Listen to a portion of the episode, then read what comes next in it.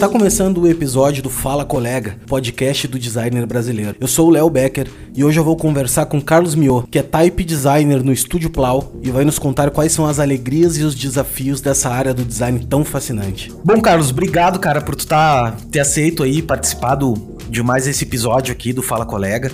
É, parece meio redundante para quem tá sempre ouvindo ou tá maratonando aí o podcast, que eu sempre inicio o papo uh, agradecendo muito, cara, o tempo e e a disponibilidade de estar tá aqui falando, né? Ninguém. É, a gente não ganha nada para estar tá fazendo isso aqui. Então, é, muito obrigado mesmo. E a gente sabe que o tempo é muito curto, tá todo mundo correndo, a semana entra voando e sai voando, né? Então, obrigado, cara. Primeiro de tudo, assim, sou muito teu fã, de verdade. Apesar de não te conhecer muito e, e conheci teu trabalho através da Plau, né? E, e, daí fui, fui indo atrás e acabei te conhecendo.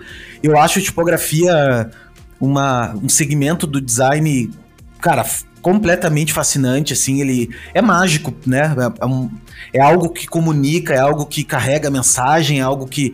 Enfim, velho, é, eu acho que esse papo, quero conversar muito contigo sobre isso, sobre como tu chegou nisso e como tu desenvolveu tua habilidade nisso. Uh, eu te confesso que nunca fiz, cara, nenhum curso aí, ainda não fiz de tipografia e quero muito fazer porque eh, no decorrer da, da, da, jornada a gente vai percebendo certas nuances e certas coisas, né, eh, que são códigos, né, que a gente vai pegando e, e eu acho que eu preciso decodificar isso, né, eh, então eu tenho muita curiosidade de fazer, não fiz ainda, então é isso, irmão. Queria que tu te apresentasse um pouquinho pra minha galera. Eu acho que muita gente que me segue também te segue, e se não segue, a partir de agora vai começar a conhecer teu trabalho.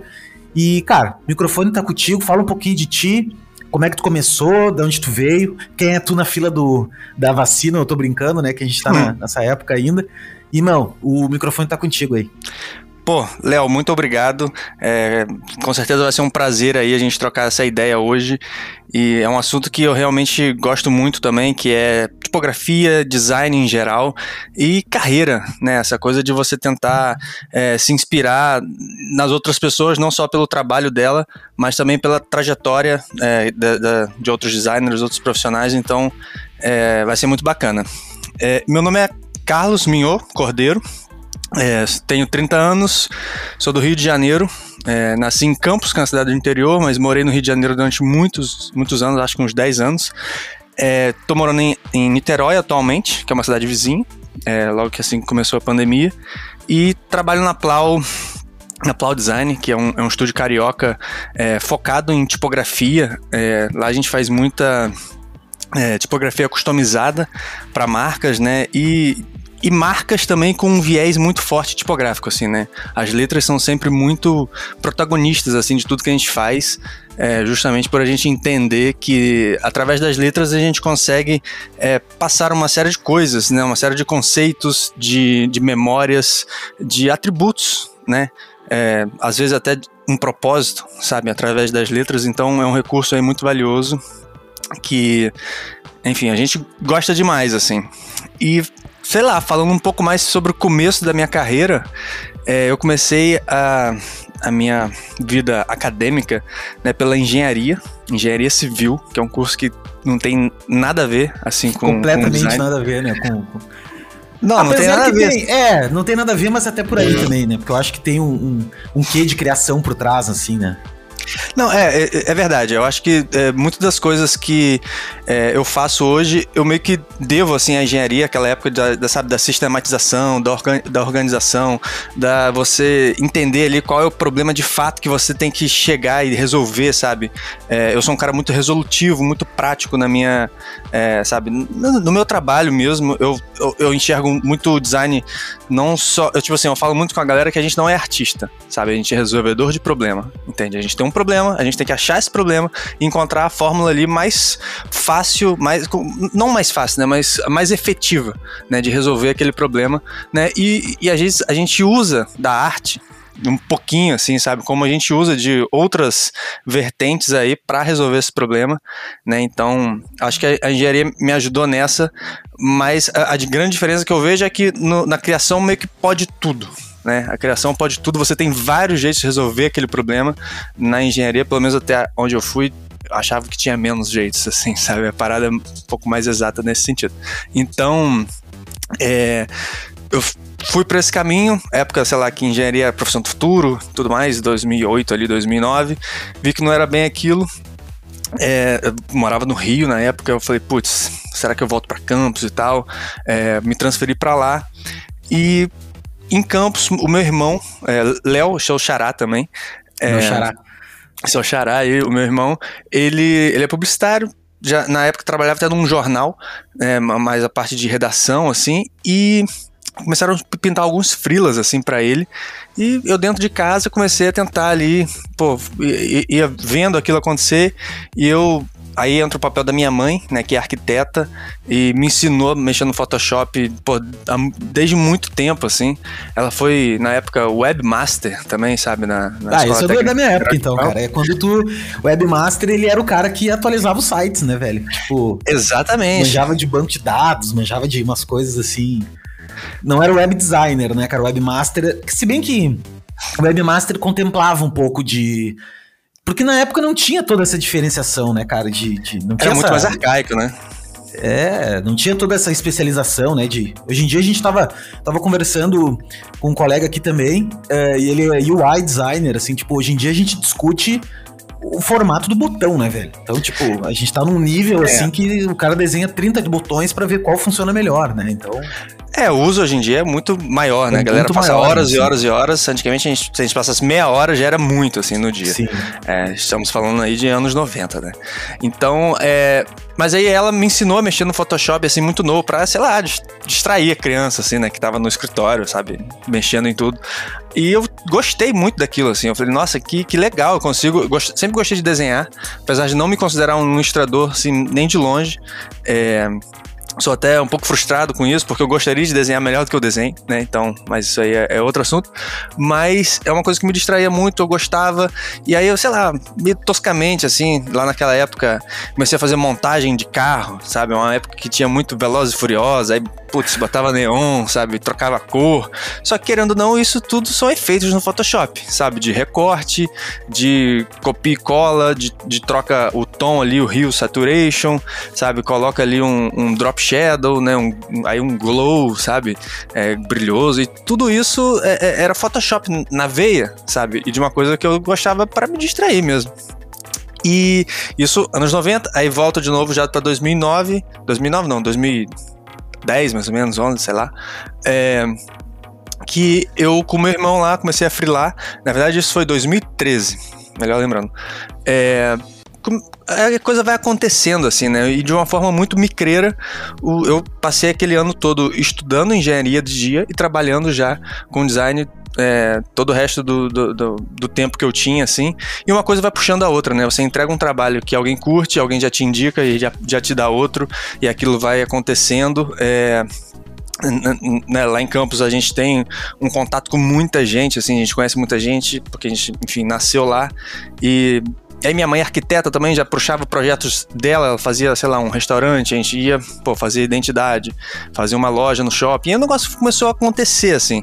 Sei que no final daquele ano, é, a gente tava já com o estúdio pô, estabelecido, já tinha já até estagiário trabalhando com a gente, a gente pô, com vários clientes.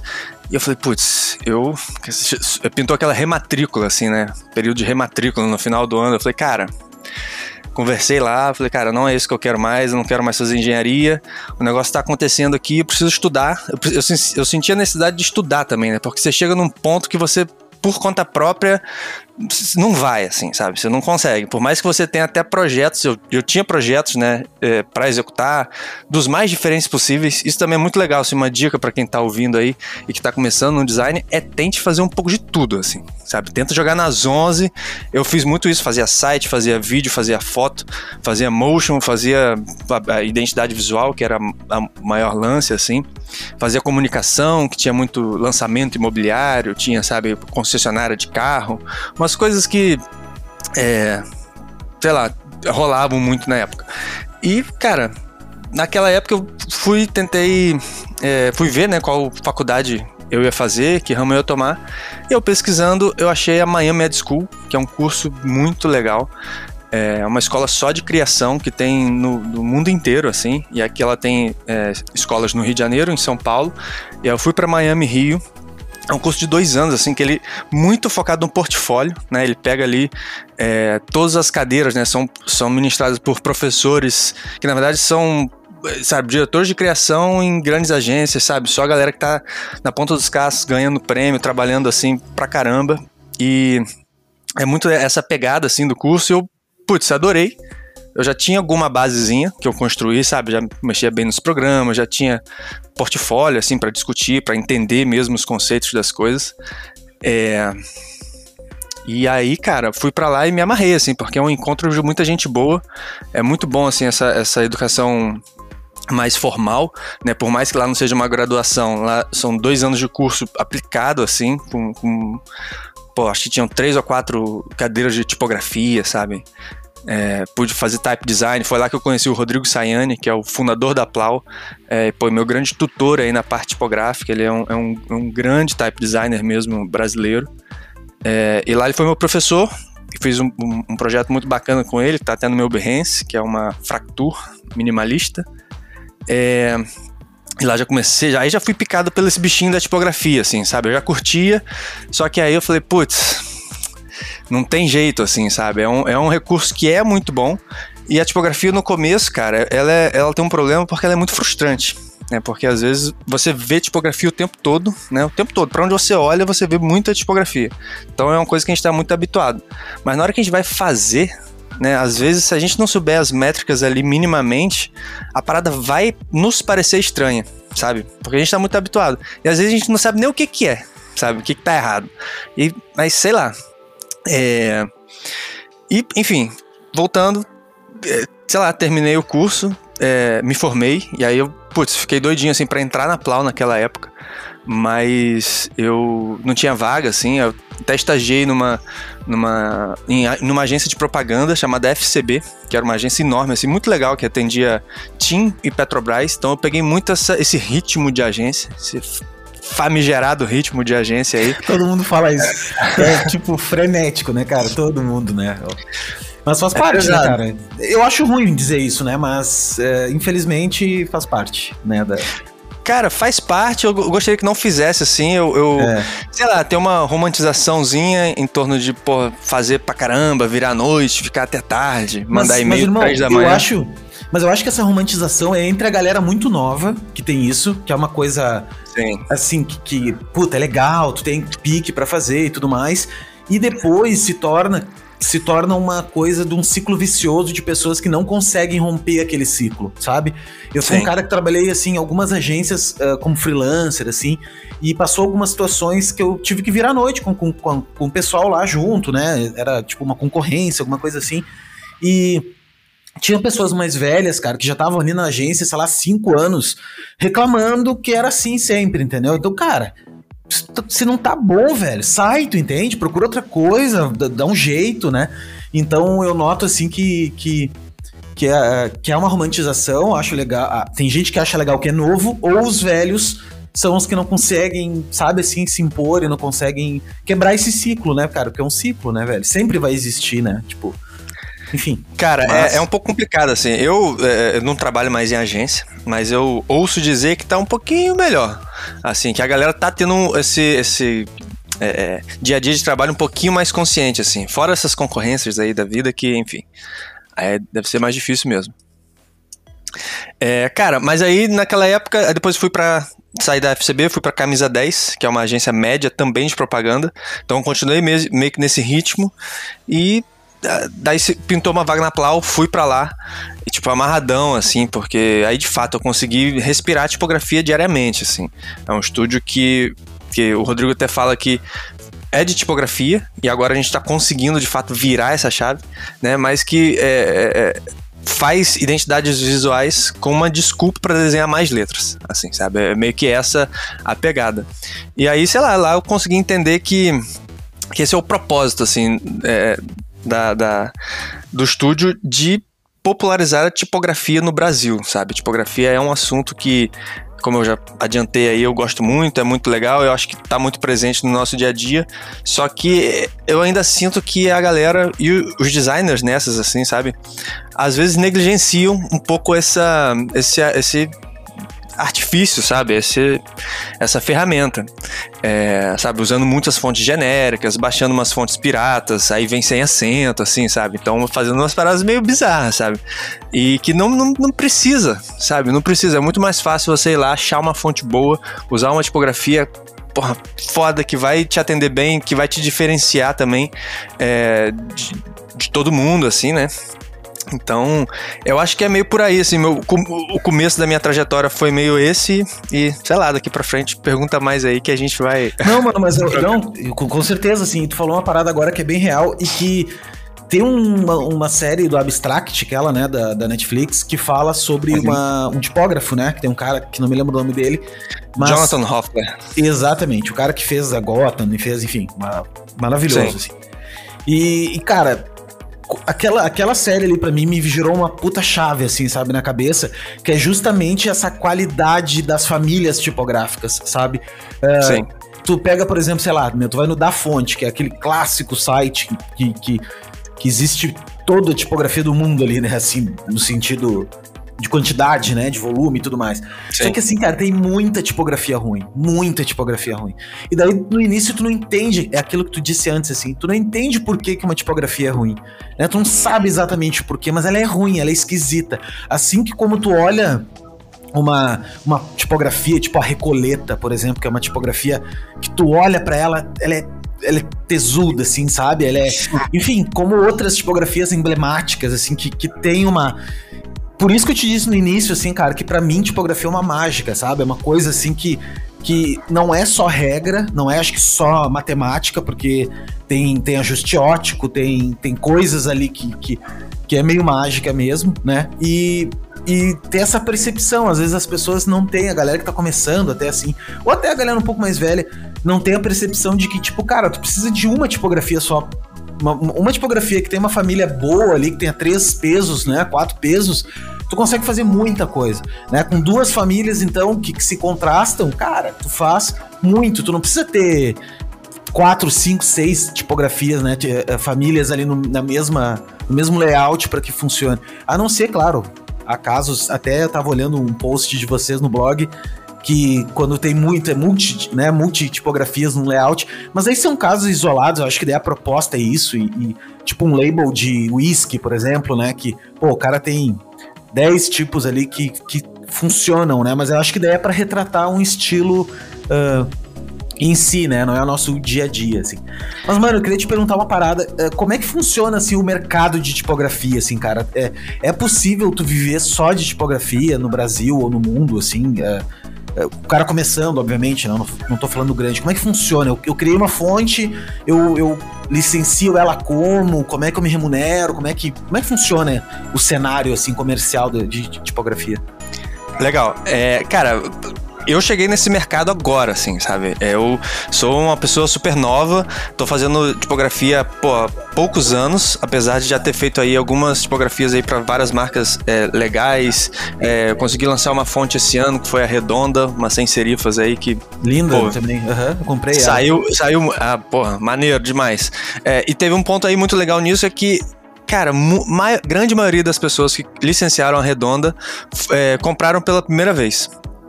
Isso é muito legal, sabe? Você comprar uma fonte, é, fazer um designer, na, na, verdade, enxergar ali uma percepção num, num, num, produto de uma fonte que existem, pô, inúmeros aí, como você falou, da fonte tem centenas de milhares de fontes, sabe? É um, é um ato heróico, assim, sabe? Pelo menos para mim foi, sabe?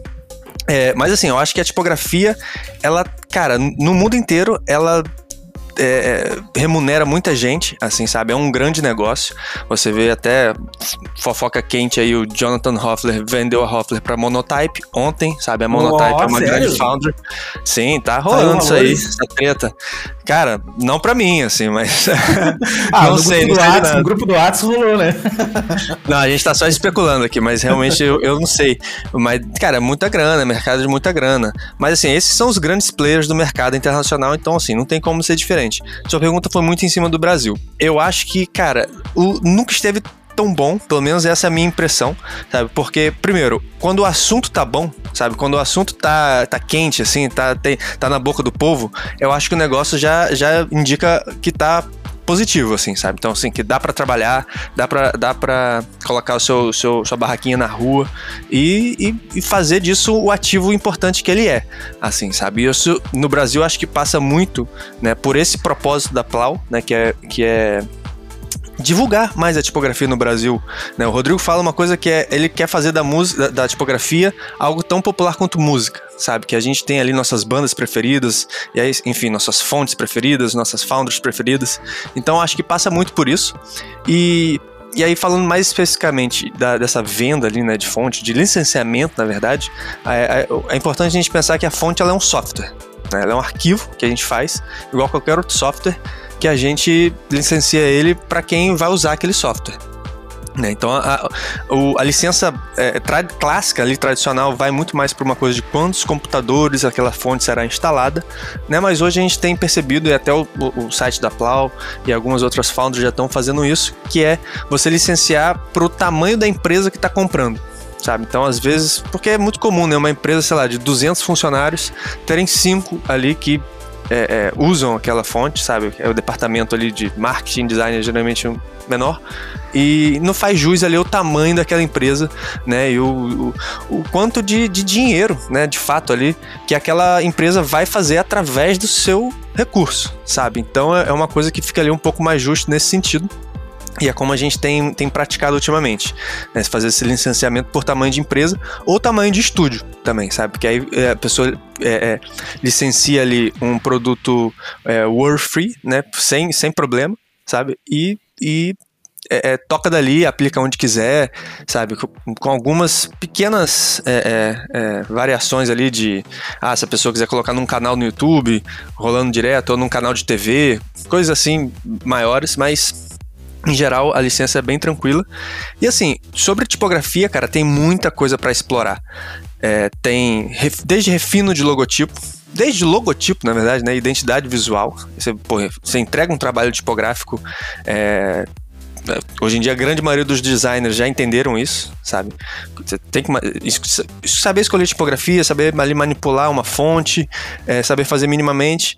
E aí, a partir daí, já uma, é, partes um pouco mais especializadas, como refino de logotipo, criação de fonte, é, né, tanto para varejo quanto para clientes, que é o que a gente faz. É, e, cara, eu acho que. E, fora lettering também, né? E aí não só esse vetor da tipografia, eu acho que um outro assunto que está é, muito presente assim no universo do design é essa coisa do lettering, da, da caligrafia, né? Eu acho que e isso é, é, é, mais legal até talvez porque foge só da galera do design, né? Eu vejo uma galera sei lá, tipo, mais nova, criança, assim, e galera mais velha fazendo lettering de hobby, sabe? De mais artista, gosta, né? Um lance mais artista. Mais artista, é. Uhum. E acho que isso é muito legal, assim. Isso é uma coisa que para mim é eu acho muito positivo porque é, é, vai muito é, jogando essa maré pra frente, sabe? De, de popularizar, de, porra, tá na boca do povo. É, eu vendi uma. A gente licenciou uma redonda pra uma, uma boleira, sabe? Uma moça que faz bolo, bolos decorativos. Ela não é ela é designer, na verdade, mas de bolo, sabe? E vai usar isso nos trabalhos dela, sabe? No bolo ali, na vela e tal. Então, cara, eu acho que é muito por aí, assim, sabe? A gente tentar Sim. chegar no, sabe, no advogado, sabe, que faz ali um PPT, ou chegar no administrador, na, na boleira, numa fisioterapeuta, num personal trainer, sabe? É, é botar todo mundo meio que no jogo de, pô, escolher uma fonte ali minimamente é, e trabalhar em cima disso aí.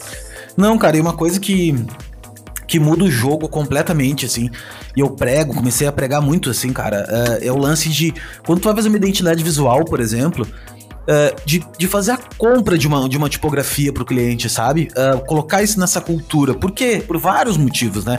Primeiro deles, assim, que se tu chegar com uma identidade visual na qual tu vai usar a Gotham, na qual tu vai usar puta, meu, Helvética, ou tu vai usar qualquer uma, né? Tipo, assim, essas mais genéricas, vamos chamar assim, as mais consagradas, cara, tu tá, tu não tá se diferenciando, né? Eu acho que a diferenciação muitas vezes pode ser feita, muitas não, acho que na maioria das vezes ela é feita através da tipografia, né, cara? Então tu pega pô, tu investir numa tipografia pro cliente, dizer pro cliente, cara, olha só, meu, vamos investir nessa tipografia aqui, daqui a pouco não precisamos licenciar toda a família, né? Porque tem, tem famílias de 200, uh, 200 pesos, né? E não, não é necessário, mas eu acho que é necessário, de repente, essa, essa, essa aqui, né? E por que isso? Cara, por causa de exclusividade, cara. Eu acho que tu vai, tu vai te, te comunicar de uma maneira diferente, né? Então, eu bato muito isso, cara, para cliente. Até alguns colegas vêm perguntar, tá, mas como é que tu faz, cara? Tu, tu projeta antes e tudo mais. Cara, muitas vezes, uh, no pré-projeto, eu sempre tenho um, um, um, processo de trabalho assim que eu não chego, eu faço um briefing e depois eu chego e apresento pro cliente a proposta, sabe? Eu não faço isso porque, uh, para mim, na minha metodologia, tem uma margem muito grande de erro, sabe? Aquela coisa, pô, daqui a pouco eu caminhei pro lado errado e não fui, né? Uh, eu faço um debriefing, né? Então, tipo, eu pego um briefing, faço, né? Faço uma pesquisa bem aprofundada, tenho alguns caminhos criativos já, e dentro desses caminhos criativos, já existe algumas pesquisas de tipografia, tu entendeu? Já existe ali alguma coisa.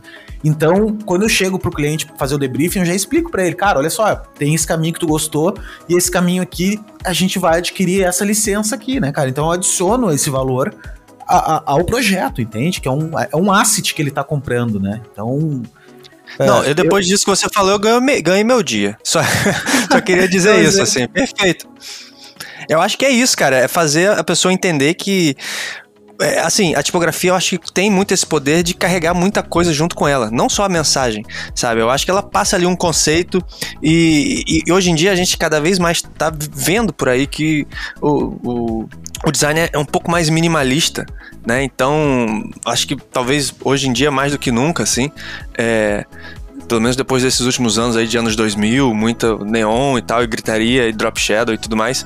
Então a galera tá vendo que são poucos assets que você, você precisa, sabe? Uma cor, uma fonte maneira e um logo ali, é lógico, uma ilustração ou uma fotografia, mas sabe, poucos itens, cara. E, e nisso a tipografia ganha uma, uma, um protagonismo ali, pelo menos na minha visão de design, né? Muito natural.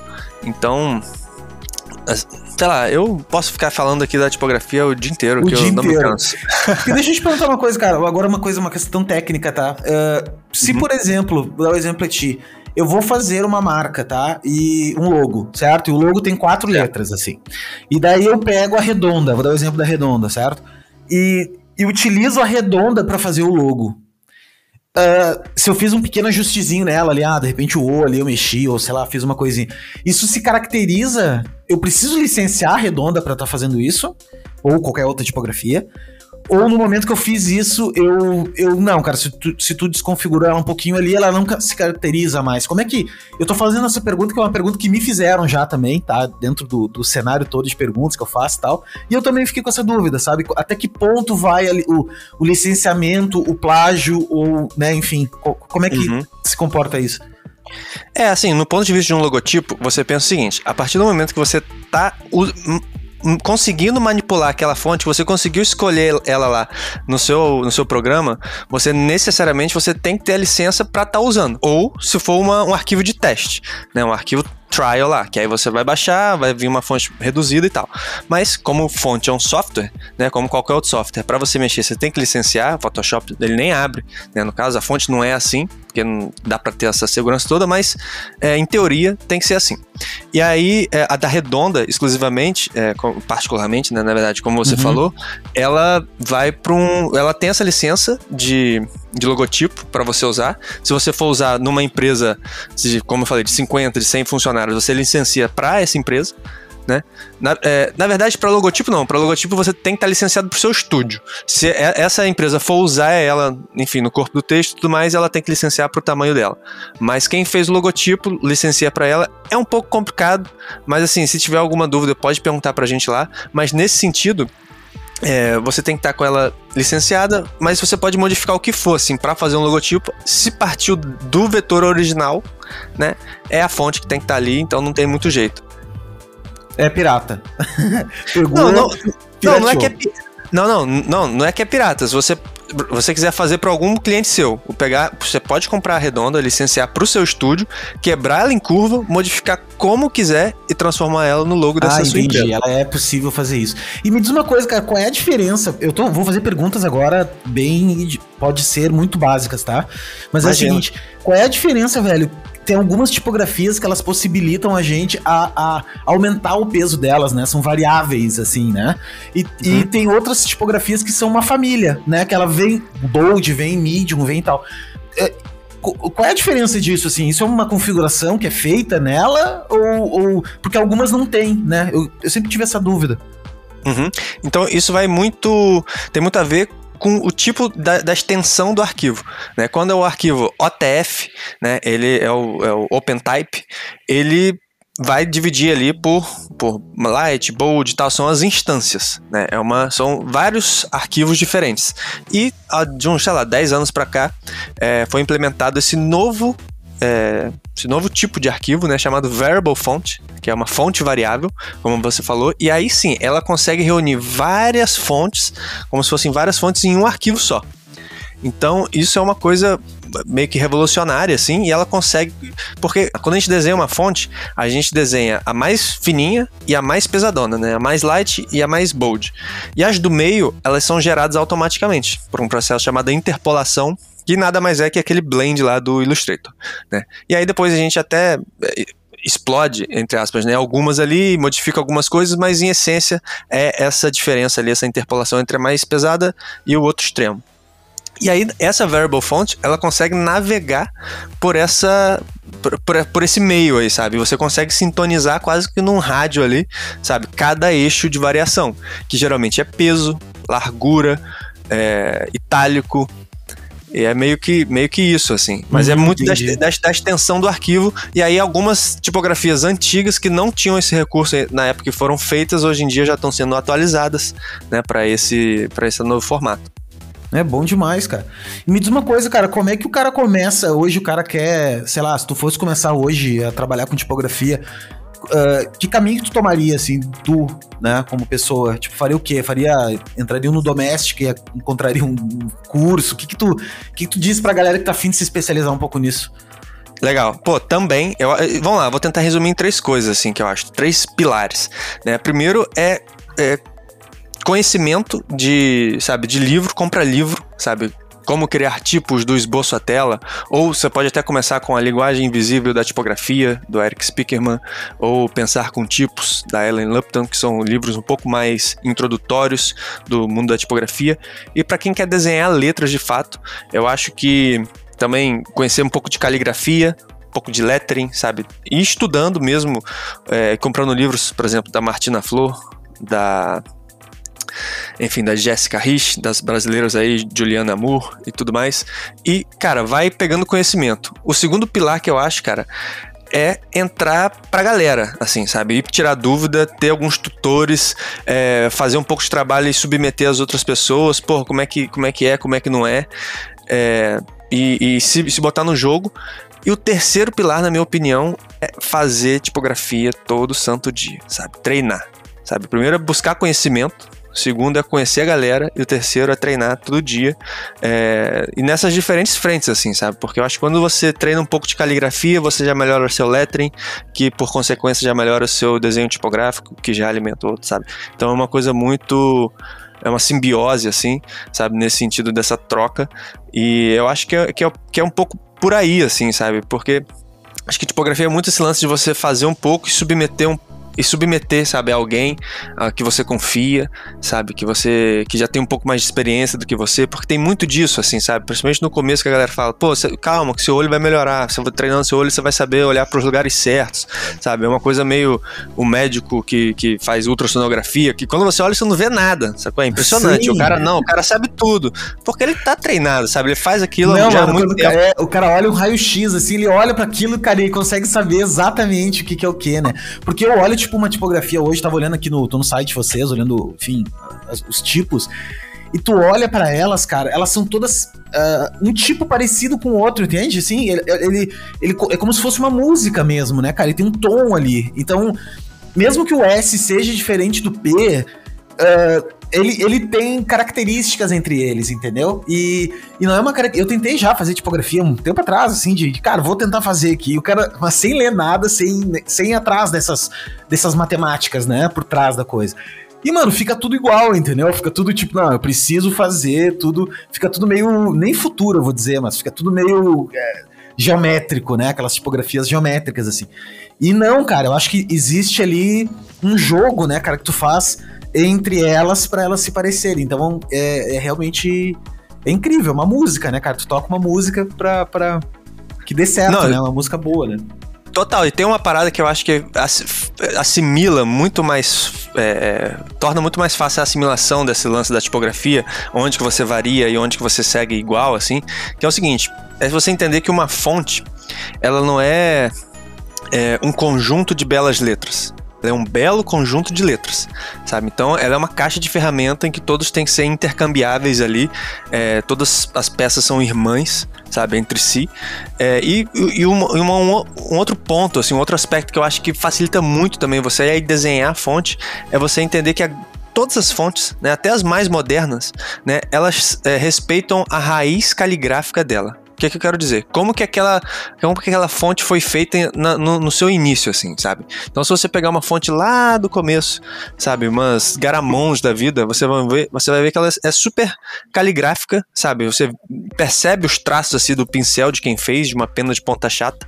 Mas quando você compara uma com uma Gil Sans, que é uma outra humanista, só que de sei lá 500 anos depois, que é uma sem serifas, você vai ver que a construção é exatamente igual, sabe? Então é aí que você sabe que pô, a terminação é para um lado e não para o outro, porque é do movimento do pincel, sabe? Isso quando você entende essa história, você fala, putz, eu sei desenhar todas as letras, sabe? Porque se o C ficou assim, o S também vai ficar, sabe? Porque o cara não trocou de ferramenta, não sentou outro cara, mão direita, mão esquerda. Não, é a mesma pessoa escrevendo com a mesma ferramenta.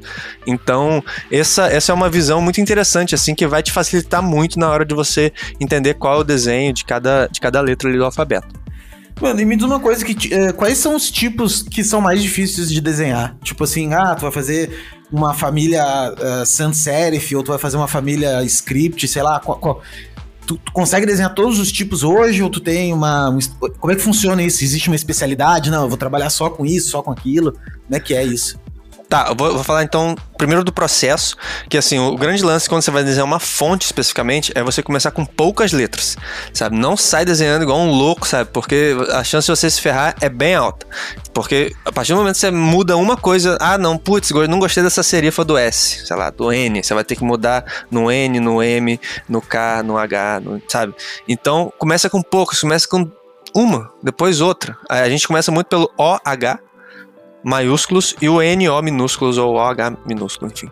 Então, é, são letras que vão te possibilitar você aumentar o seu alfabeto de uma forma muito rápida e gerar, sair de duas para, sei lá, 8, 12 letras, muito rápido, assim, sabe? E quando você tem.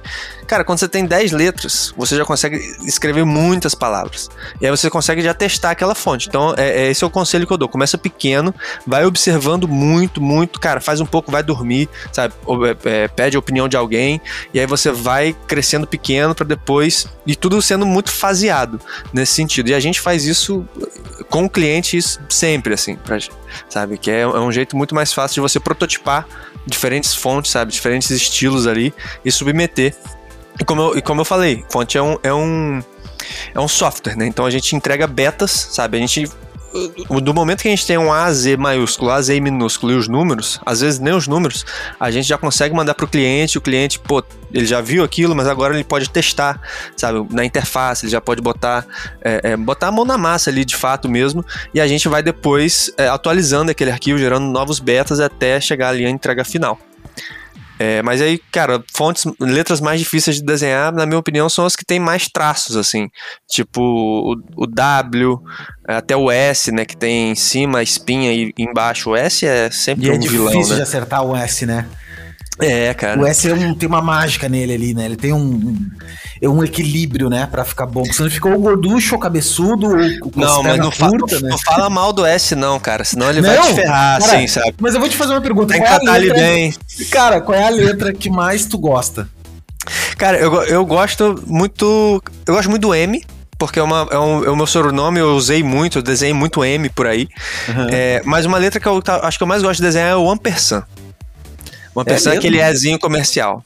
Eu gosto ah, muito, cara. Por, porque tem muitos jeitos de você desenhar uma person, sabe? Um C, ele varia, invariavelmente vai ser um C. Um A também, sabe? Ele pode é, terminar pra mim, a letra mais bonita é o A minúsculo. O A minúsculo eu gosto muito dele, assim. Eu, eu, gosto da versão, não sei como é que se chama, mas sem ser aquela que é uma bolinha e, uma, e um tracinho. Eu gosto do A tradicional, aquele que tem. Dois a, andares ali, né? É, a barriguinha, né? Então. Não, é, até é verdade. Eu esqueci dele, porque o A realmente. É lindo, cara. O A é e a gente passa muito tempo escrevendo A, desenhando A. É, o A tem uma personalidade nele, assim, né? Então, é uma letra que eu gosto muito. Mas eu queria te perguntar, não era nem. Tá, mas já respondeu isso também. Mas a, a era a questão dos tipos de, de, de fonte, sabe? Porque a gente tem cara, tu vai ter as categorias básicas ali, né? Então tu tem uma, tipo, uma fonte serifada, tu tem uma fonte uh, uh, sans, que não tem serifa, tu tem uma fonte script, né? Que são fontes que imitam. Uh, existe, assim, uma especialidade, ah, cara, eu vou trabalhar só com tipografias serifadas, ou, ou hoje tu consegue assim, andar em todos esses segmentos, assim? Ou, ou é mais difícil quando fazer uma fonte serifada, por exemplo? Ou o processo é, é o mesmo? Cara, no processo é rigorosamente o mesmo. Eu acho que uma, uma fonte sans, ela naturalmente ela tem alguma facilidade a mais, sabe? Ou alguma dificuldade a menos. melhor dizendo, sabe? Então é, é um pouco mais por aí, porque geralmente elas são um pouco mais retas, mas ao mesmo tempo elas sendo mais minimalistas também tem um, um trabalho a mais que você tem que se ligar tudo mais, mas em, em, geral as serifas, na minha opinião, são um pouco mais complicadas, né? Porque tem mais pontos, mais curvas, o espacejamento é uma outra lógica, tem várias exceções à regra, a, a Sans é mais fácil você automatizar vários processos. É, mas tem umas tinhosas, assim, cara. Tipo a serifa mono espaçada, que eu já resolvi fazer e, cara, é, dá um trabalho danado. É, a serifa mono, mono espaçada itálica. É, serifas itálicas são muito divertidas de fazer, assim, mas de terminar são, são, são difíceis também, sabe? É aquilo, né? Você começar uma fonte é muito fácil, difícil é terminar, cara. Terminar que é o problema, assim, né? Você quer começar vários, eu tenho vários projetos engavetados maneiros, que eu não tenho tempo de terminar, assim, mas, mas estamos chegando aí. Esse ano tem mais fonte aí, tem mais lançamento. Pode crer. Ô, mano, me diz uma coisa. É, como é que funciona o esquema de. de. de uh, como é que é o nome daquilo? Não são elementos. São. Uh, quando, por exemplo, assim, ó, tem uma fonte russa, né? Que tem. Pô, tem um, um, um alfabeto, né? O nome uhum. disso. Como é, que tra... como é que funciona, assim, quando tu vai ter. Ah, tu tem um alfabeto Arial, por exemplo. Arial tem, cara 400 mil tipos, né? Chinês, japonês e tal. Como é que. É um desafio hoje tu. Ah, a, gente, a gente tem a língua latina, né? O, o, o idioma latino aqui, então tem essa tipografia. Mas quando tu vai pro Oriente, por exemplo, sei lá, coreano tem um tipo, na Índia tem outro tipo. Como é que, como é, que é esse cenário, assim? Vocês já se depararam com isso? Sei lá, de licenciar uh, uma fonte em outra língua e, e adaptar isso? Como é que. Não sei se tu já te aventurou nisso ou, ou ainda não. Cara, é, aí é o buraco bem mais embaixo da tipografia, é, que você fazer outros alfabetos, de fato você vai ter que parar e estudar e pelo menos fazer alguns cursos de, de talvez até pesquisar língua ali, mas acho que tem que fazer um curso de, é, de de type design na língua que você quer fazer. Eu tive oportunidade de trabalhar em um projeto onde a gente fez um alfabeto cirílico, que é esse russo aí, é, e que ele tem assim, alguma similaridade, porque algumas letras se repetem, tipo R, é, enfim, uns outros símbolos lá que eu não vou lembrar, mas a gente conseguiu fazer assim internamente é, e trocou ideia assim com uma galera que, que russa que conseguia ler bem, porque inclusive essa era uma era o projeto da 9 to 5, depois se estiver no Behance aí, é um jogo é, de, de de tiro, assim, de primeira pessoa, tipo um CS, e que eles. É, a gente fez a fonte para eles, e aí eles quiseram o cirílico também.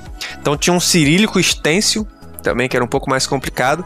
É, e tem um, para mim a dificuldade maior, eu não. Primeiro, não ser habituado ao, àquele alfabeto, obviamente, eu não saber ler, sabe? Em, em, em cirílico. Então era um desafio, de, principalmente desse lance da é, do extenso, né? Onde que você vai fazer ali o corte do extenso para aquela letra ainda fazer sentido, porque a gente ficava meio perdidão aí nesse sentido, mas enfim, teve gente para ajudar, mas o grande lance é esse, assim, a partir do momento que você tem uma fonte desenhada, você está com o princípio do desenho estabelecido, você fazer qualquer outro caractere é, é, possível, assim, sabe? Por mais que tenham essas dificuldades de você não entender o idioma e tudo mais, é, é, é possível, sabe? E, e, o cirílico aconteceu, é, acho que ficou boa, assim, eles curtiram muito essa fonte. É, acho que eu, eu, também acho que foi uma das fontes mais é, tecnicamente bem feitas assim que a gente fez. É, e mas tem esse desafio assim. Mas eu ainda não me aventurei em outras linguagens aí mais mais cascudas não. Tô no latim aí, cara, ainda falta um pedação de coisa para aprender. Só no latim dá pra ficar um tempão ainda, né? E me diz uma coisa, dá pra ficar uma vida é... toda. É, totalmente. E, e, como é que tu, tu enxergou, tu pegou também esse cenário, assim, né? Que, é o, que era o cenário uh, impresso, né? De, pô, livro e pôster e, e tudo mais. E foi pro ambiente digital, né, cara? Hoje em dia tudo, basicamente, tudo não, mas assim, é muito, muito devices digitais, assim, né? Uh, como é que se comporta, cara? Eu acho que o pensamento de, de, de, desenvolver um tipo pensando nisso é diferente, né? Quando tu pensa que tu tem displays, né, que não são um papel. Uh, isso, isso é uma camada de preocupação que vocês têm na hora da produção? Ou isso tá no briefing, do tipo, ah, né? Ah, eu vou ter que desenhar, eu vou ter que pensar que isso vai ser aplicado digitalmente. Porque tem algumas coisas técnicas, acredito eu, né? Que, que diferenciam, assim. Totalmente. Eu acho que toda a tipografia que a gente desenha, ou até toda marca que a gente desenha, né, tudo que a gente faz no design, a gente tem que testar ele em contexto, né, no contexto ali real de, de uso, qual é aquela finalidade ali da sua, desse seu projeto. E Cara, com certeza essa, esse lance da tela ou físico, eu acho que influencia também em algum sentido, a gente fez a fonte do Canal Brasil, que é um canal de televisão que usou a, a fonte ali, tamanhos garrafais, assim, e, então, e, ela, e ali sim era uma fonte variável que pô, varia ali, né? De fato, o tempo todo ela muda ali de largura, é, estilo, é uma doideira e ficou pô, muito legal. E, e, a gente teve que testar muito ela nesse contexto de uso grande, assim. Eu lembro que a gente plugava na TV para ficar decidindo coisas como tamanho de assento, né, o acabamento de algumas letras, né, o próprio. É, é, esse próprio motion, né, entre um arquivo, né, uma versão e outra, se tinha uma fluidez ali nessa, nesse movimento de uma forma para outra. Então, a gente sempre pensa nisso, né? Mas hoje em dia, pelo menos para tela, assim, as telas estão cada vez melhores, né? Então, celular, então, nem se fala, que é um baita de um retina, então não tem problema nenhum, reproduz qualquer coisa. O que a gente tem um pouco mais de problema é para fazer coisa para televisão, porque ainda assim rolam muitos é, problemas de hinting, assim, né, de telas mais antigas, ou de, de de softwares ali para um Windows também, que ali tem umas reproduções de monitor que ainda não são melhores. Então tem esse processo de hinting, né, que é essa esse joguinho ali para você entender como que a fonte funciona num tamanho de pixel muito, muito pequeno. Né? O case da Globo teve isso. Cara, né? eu tô, com, tô com ele aberto aqui, eu ia te perguntar isso agora, assim, uh, pra mim a Globo foi um, nossa, animal, assim, né, e queria que tu falasse um pouquinho dele, cara, justamente isso, assim, porque eu acho que na televisão, cara, tu vê, pô, tu vê ele pequenininho, e a Globo ainda tem um lance de aplicar um drop shadow, assim, né? Pra, pra tipo, no, nos títulos. Totalmente. Dos... Isso não é o melhor dos casos. É, cara. Pá, a equipe de, a equipe de arte lá não tá nem aí, né, cara? Tipo, ah, vamos. Precisa, precisa aparecer. Mas como é que foi o pensamento, pensar num, num guideline tão grande, assim, né? De um, de um, como é que foi o processo, assim? Eu da Globo eu tinha curiosidade. Não, legal. É, e assim, só para esclarecer, a, a, equipe lá é muito boa. É, eles eh, têm muitos usos muito loucos assim da fonte, porque, cara, a Globo é programação 24 horas, 7 dias por semana. É insano a parada. Pro, eh, acho que é o maior produtor de conteúdo do Brasil aí, com certeza. É, tem várias frentes aí legais. E, e esse foi um projeto que ele tinha acabado de rolar quando eu entrei na Plau. Né? Então eu, eu, participei de toda a parte do videocase, é, de, de, né, de, divulgar esse, esse, esse projeto, mas ele já tinha sido todo executado né, pelo Sayane.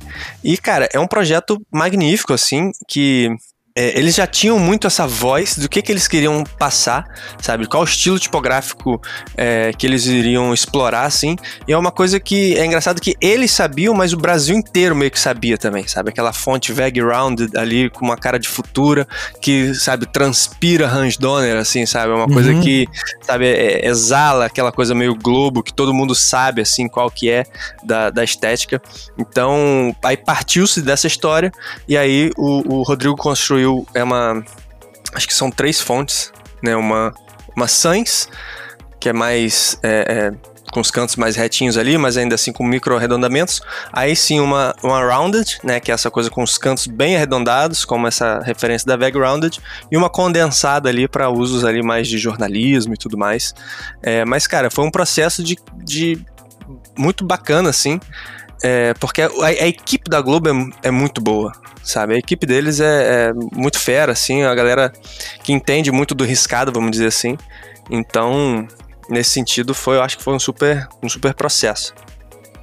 E, cara, tu nunca chegou a empreender, né? Assim, no, no, na tua carreira. Ou tu, tu, já, tu já saiu de agência, daí da agência tu já foi. Tu não chegou, assim, a, a, a trabalhar como freelancer ou, ou, assim. Não, né?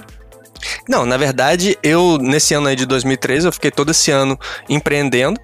É, sem tra trabalhando por conta própria nesse estúdio, que era o Estúdio M na época, né, com meu irmão e minha mãe.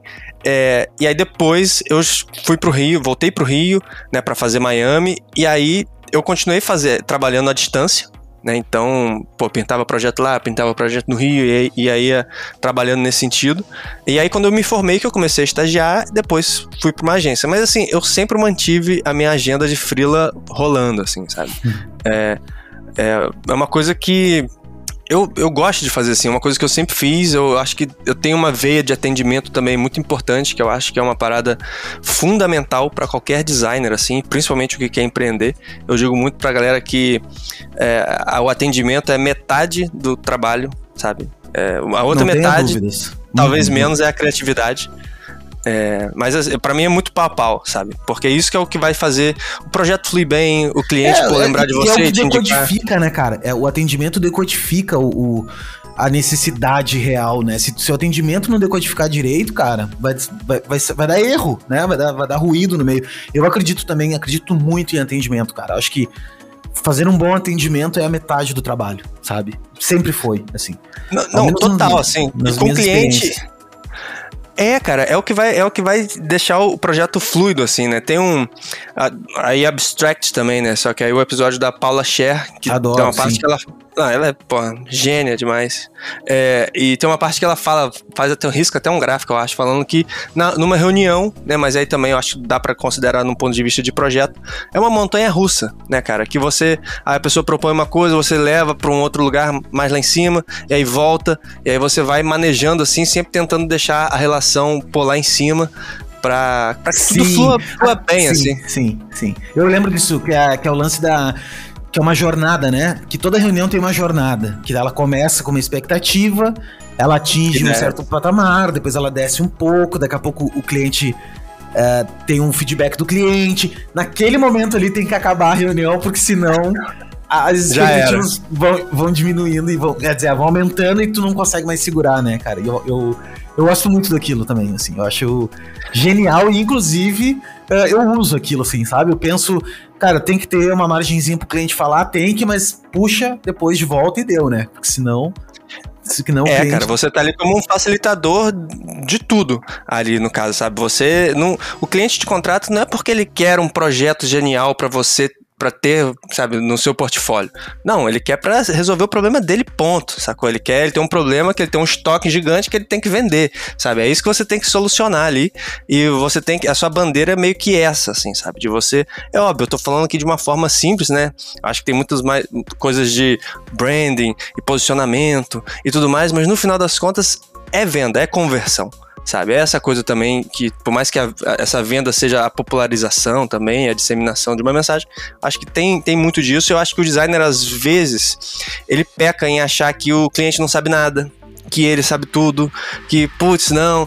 Cara, você tem que ser um facilitador, cara. E né, isso é uma troca. Ele vai te fornecer algum, alguns dados, você facilita de um lado, você cede um pouquinho e ele te. E você, ele, é, você cede um pouquinho, que isso também vai deixar ele confortável para você depois propor uma outra coisa. Então é uma troca, sabe? Então eu acho que é uma relação que você tem que fazer com cuidado, com fluidez, para que todo o projeto, principalmente a parte criativa, flua bem também. Não, cara, e o lance do que as pessoas têm de achar que o cliente é um inimigo, né? Muita, muito, muita gente leva assim como se fosse uma guerra que tu tem que batalhar contra o cliente. Tu, Exatamente. É, né? Numa faca. Ah, não, que eu vou, vou negociar com o cara, eu tenho que. Não, cara, é, tem que ser um ganha-ganha, né, velho? Tem que ser um ganha-ganha pra. Jogo de cintura. Acontecer. É, total. E me diz uma coisa, cara, como é que funciona? Uh, hoje vocês prospectam clientes, ou os clientes vêm até vocês? Existe um processo de prospecção ativa ou não? Uma coisa vai conectando a outra? E por isso que eu te perguntei o lance do free, o lance de, de, freelancer, assim e tal, para tocar um pouquinho nesse lado comercial, assim, né? Porque eu gosto. Eu gosto de levantar, assim, cara, que nós. O que tu falou no início é o que eu bato sempre. Nosso trabalho não é artístico, tá? Nós não somos artistas, apesar de, de ter uh, um pouco, né? Beber um pouco da arte. Eu acho que a gente bebe um pouco ali de, de ter um repertório, ter um, um Uh, beber um pouco de arte é bom, né, cara? A gente tem um repertório melhor, porém a gente resolve o problema, né? Então, e outra coisa, a gente tem que fazer dinheiro com o nosso trabalho, né? Não adianta ficar na, na romantização de, ah, eu faço porque eu gosto e tal. Cara, beleza, mano, mas tem que ganhar dinheiro, porque senão tu não vive, não, não prospera, não, não compra computador legal, não, não monta equipe, enfim, né? Então, o, assunto prospecção, venda, dinheiro é um assunto que eu gosto de falar, sabe? Trocar ideia para Pra, até para quem tá ouvindo e para mim também, eu gosto. Eu, eu faço muito isso aqui para mim escutar também, né? Então, como é que vocês uhum. fazem hoje? Um projeto conecta o outro ou, ou, ou, ainda existe um processo assim de ativo, né, de prospecção? Legal. É, eu acho que a prospecção é, na Plau, ela vai muito dessa coisa do de indicação, sabe? E, e e botar portfólio bom na rua, sabe? A gente fez questão de fazer, pô, videocase de, do case da Globo, do case da Reserva, do case da Granado, é, acho que esqueci algum, não sei. Mas e, quando não é videocase, é um case muito bem explicado, em que a gente não coloca é, só o que a gente fez, mas o que a gente aprendeu também no projeto. Isso eu acho que é muito importante. Isso eu acho que acho que enche os olhos tanto dos designers, né, dos nossos pares, vamos dizer assim, quanto dos diretores de criação, do, sabe, da galera dona de empresa, que consegue entender que a gente tá ali pra, pô, pegar a pessoa no braço e, e ir junto, assim, sabe, nesse processo de troca, como eu falei. É, mas assim, eu diria que numas fases de entre safra, uns, um tempo atrás, a gente fazia mais assim prospecção ativa, é, de ir quase que de mala direta ou quando não era de um follow-up de alguém que tinha, tinha começado, mas não tinha terminado. Mas eu confesso que hoje em dia, não, assim, acho que já está num, num, jeito que já estamos conseguindo preencher a agenda é, para frente, assim, com mais tranquilidade, mas eu acho que muito por isso, assim, de, de ser uma. colhendo frutos de uma. disso tudo, assim, sabe? De, de um atendimento bacana, de entregar um, um, trabalho bacana, de fazer esse pós-venda ou, ou pós-entrega, né? Vamos dizer assim, é, de acompanhamento do projeto. Né? Eu acho que na, na, tipografia a gente tem um prazo de quase que de garantia ali, né? É essa que a gente chama, mas é um. de uns seis meses que, cara, vai usando, vai usando e o que tiver é, para consertar, assim, a gente faz. Pintou alguma parada que pode, possa melhorar, a gente ainda estende esse controle de qualidade aí. É, apesar de ser eterno, né, na verdade, tipo, aconteceu qualquer problema, só falar lá que a gente muda, mas é um pouco por aí, assim, essa coisa da prospecção, é, eu talvez não seja a melhor pessoa para falar, assim, eu sou muito da parte de criação, de execução ali, de, de projeto, de mão na massa total, assim, é, mas eu diria que hoje tá um pouco mais tranquilo aí, estamos colhendo alguns frutos bacanas. Ô, mano, e a tecnologia impacta muito no, no, trabalho de vocês?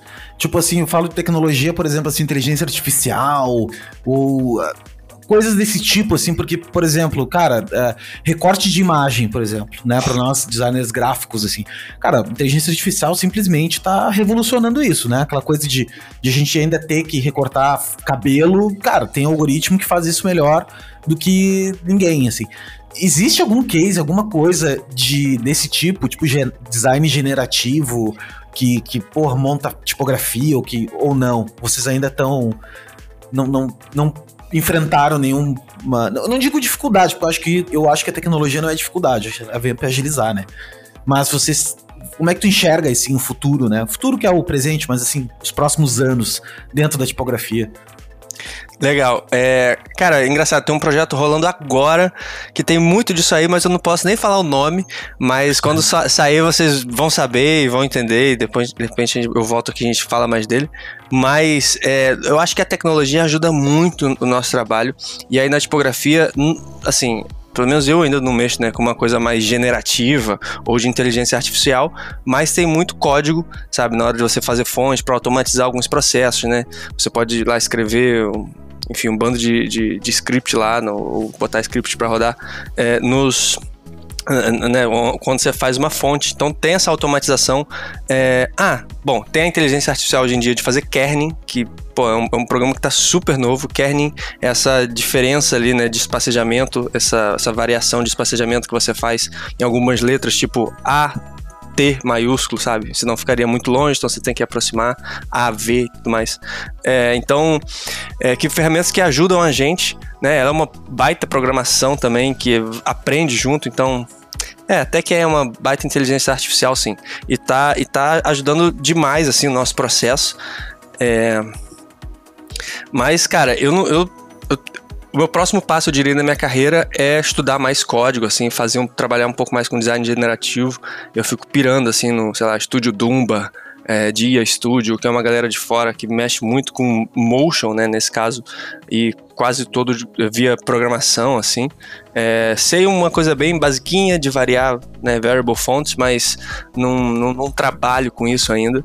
É, mas é uma coisa que eu admiro muito e assim, não tem para onde fugir, né, cara? Não tem muito para onde fugir, é o design que veio para ficar, assim. É, e, e, e, nessa coisa de individualizar muito as mensagens, né, que é o que a gente bate muito na Plau, que é essa voz variável de marca, né, em que a pessoa, a, a inteligência artificial ali consegue identificar. É, sabe, de repente um, um, estilo que você gosta, um exemplo lá que a gente usou foi da Coca-Cola, né? Se a Coca-Cola for zero, aí ela imprime ali uma Coca-Cola que sai com um logo fininho, ou se uma Coca-Cola extra sugar, o logo vai estar ali mais gordinho. Então, fora outros usos que enfim, podem ser muito mais é, é, práticos, né, do que esse aí que é puramente de venda, sabe? De repente uma coisa que a pessoa já olha pro celular, já sabe qual o grau de miopia que você tem, já bota uma fonte que vai te fazer enxergar e, enfim, eu acho que as possibilidades são infinitas, assim, né? E eu, eu não quero ficar de fora disso, não. Não, com certeza. E me diz uma coisa, cara, que, que programa que tu, vocês utilizam para desenvolver uma tipografia? Existem vários, assim, usa... né? Mas o que vocês utilizam, assim? É, a gente usa muito Glyphs, Glyphs App, que é um aplicativo para Mac.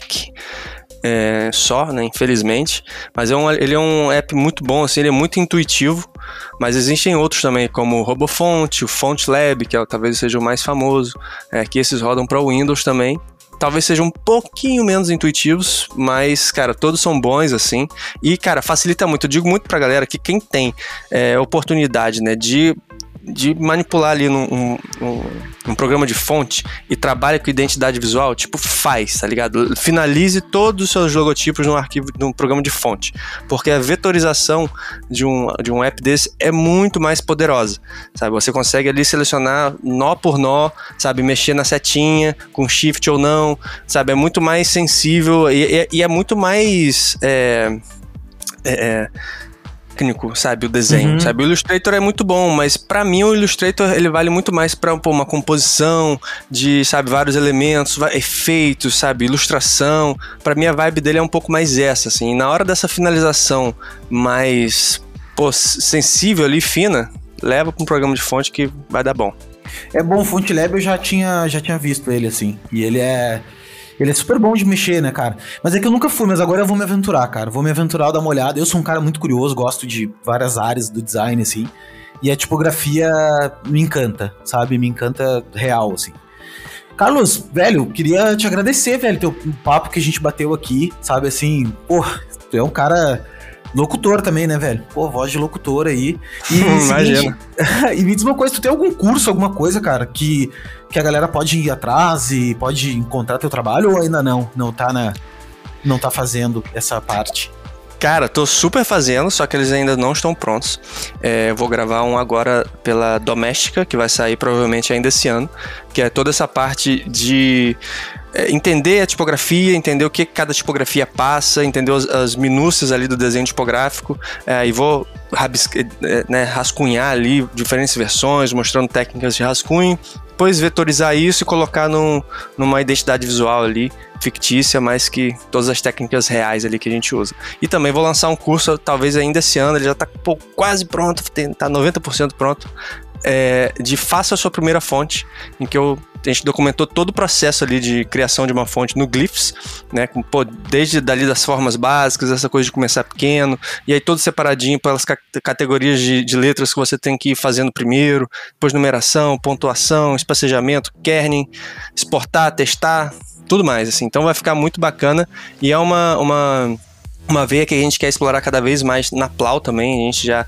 é, já tá com, se esquematizando todo para lançar alguns cursos, já estamos escrevendo, já estamos vendo o estúdio. Então, assim, é uma coisa que para esse ano ainda, final do ano, mais ainda pro ano que vem, vai ter muita coisa legal. É, porque eu acho que um curso puxa outro, né? Eu até hoje faço cursos assim. É, eu, eu, quando fui fazer uma fonte itálica pela primeira vez, eu comprei um curso mais específico de como fazer uma itálica, sabe? Então, eu acho que tem muito disso, assim, de você fazer pequenos cursos mais direcionados aí nesse sentido. A itálica, ela tem um segredo, tem um, é um outro processo, cara? É um outro. Outra cara, visão. É um outro, Totalmente, porque é um, é um, estilo diferente, assim. Você, quando você desenha mais deitado, ela naturalmente a fonte fica mais cursiva, sabe? Uhum. Se você vê uma itálica real mesmo, não uma só deitadinha, mas se você olhar lá, ela é muito mais caligráfica, sabe? Você uhum. literalmente enxerga o traço caligráfico e até de fontes sans, assim. Você pega uma sans que tem uma, uma itálica, você vai, você vai perceber ela muda, isso. né? Uhum. Ela muda, é. Você até começa deitando todo mundo né? E isso aí implica em vários ajustes que você tem que fazer, porque quando você deita assim, muda ali a grossura de várias hastes e tal. Mas a, aí a própria barriguinha, vamos dizer assim, das letras, do A, do D, do G, o G até muda o desenho, né? Ele vai muito mais para um desenho desse tipo, assim. Porque, pensa, tenta desenhar uma futura deitada no papel, assim, sabe? É mais difícil, então, então você tende a fazer uma parada mais pincelada, né? E com mais referências itálicas lá do passado e tudo mais. Então Sim. tem esse processinho aí. Mano, eu queria te perguntar uma coisa pra gente encerrar. Eu tenho uma tradição que eu vou encerrando e demora mais uma hora pra encerrar, tá? Mas não tem problema. É, a, é a saideira. É, não, a saideira, exatamente. É, se tu tivesse assim, cara, eu acredito que tu fez muita, muita, vou falar, perdão da palavra, mas muitos erros, né? Muita merda, assim, durante a tua vida. Né? Eu acho que todo mundo faz, né? Eu digo profissional, o cara, o cara erra e tudo mais. Mas isso tudo que tu cometeu te trouxe até aqui, entende? Eu acho que é isso que engrandece, Total. né, a pessoa, né? E me diz uma coisa assim, se tu pudesse, tipo, falar para ti lá atrás, assim, se tu pudesse hoje, né, olhando em perspectiva da, da, da, da tua carreira, o que que tu daria de atalho para as pessoas, assim, ou para ti mesmo, né, que tava lá atrás, o que que tu falaria?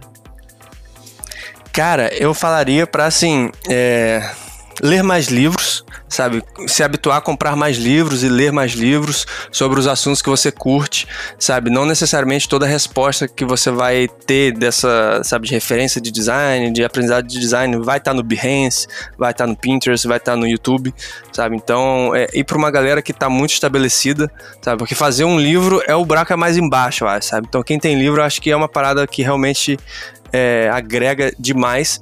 E aí um outro ponto é, é, acho que ser um pouco mais cara de pau também, sabe? Eu acho que do momento que eu mudei o meu Instagram para só profissional, e eu só comecei a seguir galera profissional, eu só postei coisa profissional, cara, a minha carreira nesse sentido assim andou muito, sabe? De conhecer muita gente, estar em contato com a galera, de trocar ideia com a galera, de eu faço coisas assim que eu tô testando e mando pra uma galera, sabe? Que, enfim, às vezes nem me responde, sabe? Mas às vezes responde. E aí é ótimo, sabe? E eu, eu encorajo muito a, a, fazerem isso comigo, com a galera da Plau, com, enfim, todo mundo que vocês gostem, porque a rede social é um pouco para isso, sabe? Para você trocar ideia mesmo, sabe? Trocar ensinamento, quanto mais agora que tá todo mundo meio preso ainda. Então, é, cara, é um, é um pouco isso, assim, sabe? Perder um pouco do, do, do medo de fazer as coisas e, sei lá, meter a cara. Meter a cara, né, cara? Tu sabe que tu falou isso aí. Uh, eu concordo plenamente, cara. Eu fui muito, passei muito tempo da minha vida também uh, preocupado com o que os outros iam achar, sabe? Ah, cara, não vou me expor, sei lá, achava meio idiota, né? Cara, quando eu resolvi meter o foda-se e fazer o que eu gostava de fazer, que é comunicar, que é falar, que é produzir conteúdo e tal, velho, mudou minha vida, velho. Mudou minha vida, assim. É, hoje eu tenho o prazer, cara, e a, e a assim, a benção, sabe? De conversar com uma galera, que nem pessoas que nem tu, assim, que, que são conhecidos, que a partir de agora acaba se tornando. Pô, se torna amigo, assim, né, cara? Conhecido, tem, tem, tem um contato, né, cara? Tu consegue. Uh, isso é incrível, sabe? Isso é incrível. E eu só consegui isso fazendo, velho. Se eu ficasse naquele clima Esperando em casa. acontecer. é, esperando que alguém, esperando que tu me mandasse um e-mail, sabe? Tipo, Léo, tudo bom, cara? Meu nome é Carlos. Não vai acontecer, né, velho? Não vai acontecer. A, e as pessoas tá... são acessíveis, né, cara? Total, as pessoas são muito mais, mais acessíveis. Mano, essa é a coisa mais incrível de todas. As pessoas acham assim que. Uh, eu, eu gosto muito. Um exemplo que eu uso: existe um. Existe, mas tem um cara chamado André Matarazzo, que eu entrevistei ele aqui. E ele é diretor uhum. de criação de uma agência que foi maravilhosa, que foi a Gringo. O cara trabalhou com digital, enfim, o cara que acompanha bastante tempo, assim. E, velho, para mim essa é a maior uh, prova disso, assim. Eu mandei um, uma mensagem para ele no Instagram e o cara me respondeu, velho. E eu gravei com ele, entendeu? Então, tipo, para mim, pessoa, né, particular para mim, foi uma realização, assim, entendeu? Para mim, porra, cara, um cara que eu admirei desde desde novo, assim, quando eu via, sabe? E, e eu entrevistei o cara. Por quê? Porque eu tava aqui fazendo, entendeu? Então, é o que eu falo pra galera, meu, faz, vai fazer, fazer, fazer. Ninguém vai pagar tuas contas, ninguém. A, a vida não te deve nada, ninguém te deve nada, sabe? Uh, uh, tem que realmente meter a cara e fazer, sabe? Não, total. Isso. Não, pode terminar. Não, não, é que coisas mágicas acontecem, sabe? Quando, quando a gente faz isso, né? A vida retribui de volta. É isso que eu queria. Sim, cara, a troca, a troca é muito, muito mágica, né, bicho? A gente, quando. É, é, é, a gente é muito arrogante, eu acho, nesse sentido de às vezes achar que, putz, eu já sei isso aqui, ou já tá muito, tá bom para mim, então tá ótimo. Então, é, é uma coisa que a gente exercita, exercita muito, por exemplo, dentro da, da, do estúdio, né, porque cada um tá num canto, e, putz, a gente tem um Slack pra gente comunicar, a gente tem, faz algumas é, é calls semanais e tal, mas eu acho que a gente tem que ter muito essa troca, sabe, de, de entender que o coletivo, ele, ele é mais forte do que o individual sabe? E a gente tem é, aposta muito nisso, sabe? De todo mundo dar feedback, de todo mundo meter a mão um pouco no trabalho. Então, isso acho que no trabalho em equipe também é, é, é, é ótimo, assim. E aí, só dando uma, uma única informação sobre isso que é, que é, que é legal, que é existe na tipografia, foi lançado há um tempo atrás, um programa chamado Type Crit Crew, que hum. é basicamente um programa de, cara, troca de ideia, sabe? De, de orientação ali, free, totalmente gratuito, sabe? Tem uma lista ali de, de type designers é, fodas, assim, é, com exceção de mim, é claro, mas é, tô lá na lista. É, e sim, para trocar ideia, com contato de todo mundo, é, com e-mail e tal, com uh, quais habilidades essa pessoa domina, com quais alfabetos, tudo mais que ele trabalha, e você simplesmente pode ir lá, mandar um e-mail, a pessoa já sabe qual é o assunto, você já troca uma ideia, e pô, já fiz vários, o Rodrigo já fez vários, eu já também né, é, fui orientado também por algumas pessoas que eu jamais imaginei que eu seria assim, sabe? Isso é, isso é muito maneiro. Isso é muito maneiro. É, e assim, encorajo todo mundo a fazer tanto o TypeCrit Crew para quem estiver fazendo tipografia, quanto qualquer outra coisa, assim, sabe? Queira um feedback, porque é o famoso não você já tem. Então, manda para cinco, três respondem, porra, maravilha. É, teve, e tem outra coisa também, né, cara, que, que, que, é louco, é que tu também tem coisa a adicionar pras outras pessoas, entende? Exatamente. A, a, gente fica na noia de, tipo assim, não, o que que eu vou chamar o cara, o que que eu vou ter? É uma síndrome meio que do impostor, assim, uma síndrome do, do, do né, tu fica naquela, ai não, mas eu não vou. Cara, é uma troca, velho. E o cara não tem nada que tu não tenha, entendeu? Assim, ele pode ter um pouco mais de experiência, pode ter acesso a outras coisas, mas tá todo mundo muito aberto, ainda mais nessa época, cara, que tá todo mundo muito muito mexido com tudo, muito, sabe? Então, o momento é esse, cara. O momento é esse de se conectar. E, e, eu encorajo toda vez que eu venho falar aqui, eu falo a mesma coisa. Vá fazer, pare de procrastinar. Não existe perfeição. Tu vai ficar tentando achar perfeição, nunca vai existir, porque ela não existe mesmo. Tu vai estar sempre caminhando. Então tem que começar a caminhar agora. Se tu começar agora, amanhã o tempo vai passar igual, né, cara? Daqui a um ano ele vai Exatamente. passar igual, né? Então. Não, ia, ia, ia, fazer disso uma rotina, eu acho. Eu acredito muito no, no poder da rotina. É, acho que tem, é o livro, né? O poder, poder do hábito. Do hábito. Tem o poder é do um hábito. Pouco, é um pouco essa história, assim, sabe? De você se habituar a fazer essa coisa. Não é que, nossa, vou mandar aqui, vai ser um acontecimento. Cara, não, informalmente, assim, pô, manda ali e tal. E, e, e, como as outras coisas, assim, do seu dia a dia, né? De você ir se aprimorando. Acho que é aprimorar essa coisa da, do lado social, vamos dizer assim, mesmo que digital, né? Putz, eu sou super a favor. Demorou, mano. Bah, brigadão, velho. Brigadão por ter trocado esse papo. Como é que a galera te acha? Eu vou, eu vou deixar teus, teus contatos aqui em algum canto aqui que a pessoa tá escutando, mas eu queria que tu falasse, de repente eu não tenho todos. Cara, é, eu, eu uso muito o Instagram, Carlos Mignot, é M-I-G-N-O-T. É, tem o Behance também, que é, enfim, esse mesmo nome aí. Tem o site da Plau, que tem ali as fontes pra gente, que que a gente fez, os artigos que a gente escreveu, os trabalhos que a gente fez. É, e, cara, sei lá, LinkedIn, mas quase não uso assim. Mas falar comigo lá, mandar um direct no Instagram, vou, vou responder com todo prazer. LinkedIn, né, cara? LinkedIn é uma coisa esquisita. E tem uma galera que usa, meu, e se dá super bem. É que eu acho que. Eu, eu acho que tem plataformas para cada coisa, entendeu? Eu acho que no LinkedIn tem uma outra pegada, né? Assim. Sim. Eu, eu sou um cara mais visual, né, cara? Então, para mim, o Instagram sempre funcionou melhor. Eu acho mais tesão o Instagram. Apesar do LinkedIn eu achar legal também, porque é uma coisa mais séria, sabe? É uma coisa que. Que enfim, apesar da galera dar uma A galera inflada, fala. É. É, a galera fala que, tipo assim, ah, quem contrata está no LinkedIn. Tipo, uma coisa meio diretor de é, criação, é, assim, não, dono de mano, empresa. É. Mas eu não, não sei, assim. Não, cara, todo mundo que tem LinkedIn tem Instagram também. Entendeu? Hoje Sim. em dia o CEO de uma agência, de uma, de uma empresa gigante tem, tem Instagram, sabe? Assim, ele pode usar pouco e tal, mas tem, entendeu? Então, eu, eu não acho que seja isso. Eu acho que é uma questão de estratégia, sabe? Tipo, ah, tu porque, porque, por exemplo, o gringo, né, cara? Trabalhar para gringo. Gringo usa muito LinkedIn, sabe? Usa, assim, Sim. assim, usa pra, para buscar gente. Pra te encontrar, né? É, é uma ferramenta disso, né? O Instagram não é uma ferramenta. É, é uma é. ferramenta de troca, de exibição, de tal, mas não tem uma função Isso. clara do que, que é, sabe? O LinkedIn tem. Se alguém vem falando com você no LinkedIn, você já sabe que é de trabalho, ou que é uma proposta, ou que é, sei lá, uma proposta. É um ou alguém falando, né? pô, é. é. ou tipo, pô, parabéns pelos seus tantos anos de empresa. Tipo, tipo quem é, é essa pessoa, cara? Eu nem sei quem é essa pessoa. Mas enfim, são. E, e o LinkedIn tem. Não, e assim, o Instagram tem uma parada ruim, cara, que alguém te manda uma mensagem, às vezes a mensagem cai num buraco negro, assim. Que, que ela cai em uma daquelas Sim. abinhas, né? Eu mando uma mensagem pra uma galera, a galera não me responde. Um mês depois o cara, puta, Léo, eu vi agora, velho. Porque caiu aqui na. na...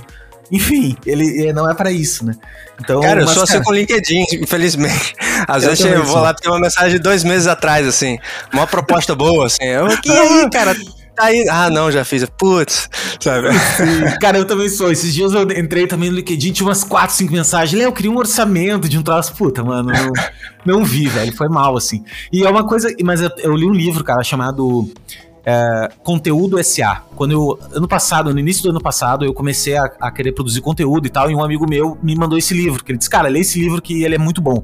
E realmente é muito bom, assim, ele, ele explica uh, uma lógica, assim, de como tu produzir conteúdo profissionalmente, assim, encarar a parada como, como uma emissora de TV, assim, sabe? Ah, cara, tu vai ter, tu tem os canais e tu tem as editorias, e, enfim, é um livro bem legal para quem tá afim de começar Irado. a fazer isso. Bem bom. E e ele diz uma coisa que é uma coisa muito foda, que é assim, ó. Não, não abra várias frentes, cara. Primeiro abra uma frente, fique bom numa, entendeu? Domine aquela plataforma, para depois tu ir para segunda. Por exemplo, assim, eu comecei no Instagram, cara, hoje eu tenho, eu tenho alguns seguidores lá, 24 mil mais ou menos, e Cara, hoje eu domino o Instagram. Eu sei como ele funciona, sabe? Eu sei exatamente como me comportar, sei sei o que funciona para mim, o que não funciona, os formatos e tal. E daí começou, eu comecei a ir pro, pro YouTube. Daí eu comecei a jogar um pouquinho de coisa pro YouTube. Toda segunda eu gravo uma aula ao vivo. Se você tá estudando isso não sabe, toda segunda-feira, sete e meia da noite, eu gravo uma aula ao vivo sobre design, sobre criação de qualquer coisa. Tipo, sei lá, a aula passada eu criei um, um e-book dentro do Figma, por exemplo, sabe? E vou, uhum, ensino um pouco de ferramenta, um pouco de criação e tal. E comecei só agora nisso. Daí esses dias eu fiz uma pergunta sobre o Twitter. Quem é que usa o Twitter? Porra, uma galera usa o Twitter, velho. E eu não. Porra, o Twitter eu usei ele há cinco anos atrás. Não, hoje em dia eu nem. Não sei como. Twitter é irado. É, não sei nem como me comportar lá, sabe assim, quando tu não manja da, da do jogo, assim, não, não sei, não sei jogar aquele jogo ali, né? E, mas então, é, foque primeiro numa. Não, não adianta tu ter cinco redes sociais e, e ser meio que medíocre em, todo, em todas, assim, né? Tô falando como. Se tu quer encarar como profissional, né? Não, se tu quiser lá usar por, por usar, tranquilo, né? Acho que. Não, mas faz todo beleza. sentido, né, cara? Porque, cara, é, é, pois é, a pessoa. É, a pior experiência pode ter é uma experiência ruim né? É uma, aquela frase de mãe, né? Putz, pra você ser lembrado por uma coisa boa, você tem que fazer essa coisa boa milhões de vezes. Uma coisa ruim basta uma vez. Então, pô, o cara chegou no seu LinkedIn e falou, putz, vou falar com esse cara, fazer uma proposta. Pô, esse cara tá falando, putz, esse cara nem me respondeu, cara. Esse cara aí, sabe? Então, ele, você fez uma experiência ruim. Então, é, é realmente faz todo é, sentido e vale a pena. Ficar bom numa coisa, cara. Fique bom numa coisa. Mano, obrigado, tá? Pela décima vez. Viu? Eu te falei, cara, que assim, quando chegou uma hora eu começo a puxar o.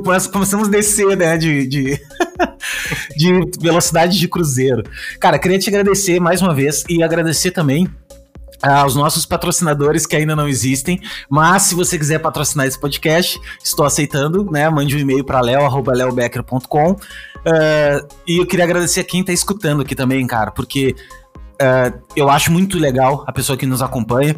Primeiro que eu acho mágico, porque Uh, apesar de que a gente sabe que sabe de alguma coisa, mesmo assim é meio louco, né? Tu poder passar informação para alguém, alguém te dar feedback de volta. Eu, para mim, ainda eu acho bem, bem novo isso para mim, assim, eu acho uma coisa meio curiosa, assim, né? Uh, acho incrível e ao mesmo tempo curioso. Então eu queria agradecer a quem tá acompanhando aqui. Sigam lá o Carlos, o Carlos é foda demais. Vou chamar o Sayane aqui também, que eu, na verdade eu conheci o Rodrigo primeiro, uh, antes de te conhecer, a, a Plau, né? Enfim, conheci ele e depois eu cheguei até ti. Que eu acho que foi assim, um amigo em comum que eu vi lá e tal, e cheguei até ti. Mas o Rodrigo eu quero conversar com ele também. Eu acho ele um cara, porra, totalmente fora da curva também. Cara, chama porque você não vai se arrepender, ele é muito, muito fera. Professor, e... né? É. Professor, é, não. Foi meu professor, ele é pô, muito bom. Uma Aprendo diariamente com ele. É, eu vejo. Eu fiz, eu fiz um, um curso com ele no, na, na Brainster, aquela. É, Sim. Uh, e ele é incrível, né, cara? Tem uma didática foda. Ele, e dá pra Não, ver nele que ele gosta do que faz, entendeu? Isso que é incrível, assim, né? É, é o bom professor, né, cara? O bom professor tem essa, essa característica. Mas eu vou chamar ele aqui também. Eu sei que a agenda é apertada, mas eu vou, vou atrás dele. Não, demorou, cara. E assim, pô, muito obrigado aí pelo tempo, muito obrigado pela, é, pela iniciativa, né, de, pô, fazer é, esse tipo de, de, conteúdo que realmente não tem muito é, por aí, assim. Então, pô, precisando também, só chamar. Não, já deixo aqui registrado a próxima chamada. Que eu vou fazer na segunda temporada. Eu tô chique, cara. Já tem até temporadas. Na segunda temporada, eu vou fazer de chamar mais pessoas, do tipo assim, pra gente ter um assunto, entendeu? Ah, vou chamar uhum. o Carlos Minot da, da, tipo, da Plá, vou chamar Fulaninho, entendeu? Pra gente trocar uma ideia sobre um assunto, sobre um tema. E aí a gente discute sobre o tema. É, eu acho que vai ser interessante também. Né? É, é, conteúdo infinito, né, cara? Esse é o grande Exatamente. Lance. Vamos que vamos. Total. Então era isso. Obrigado, cara. Obrigadão pelo teu tempo. Obrigado por estar escutando. E a gente se vê na próxima. Valeu! Valeu!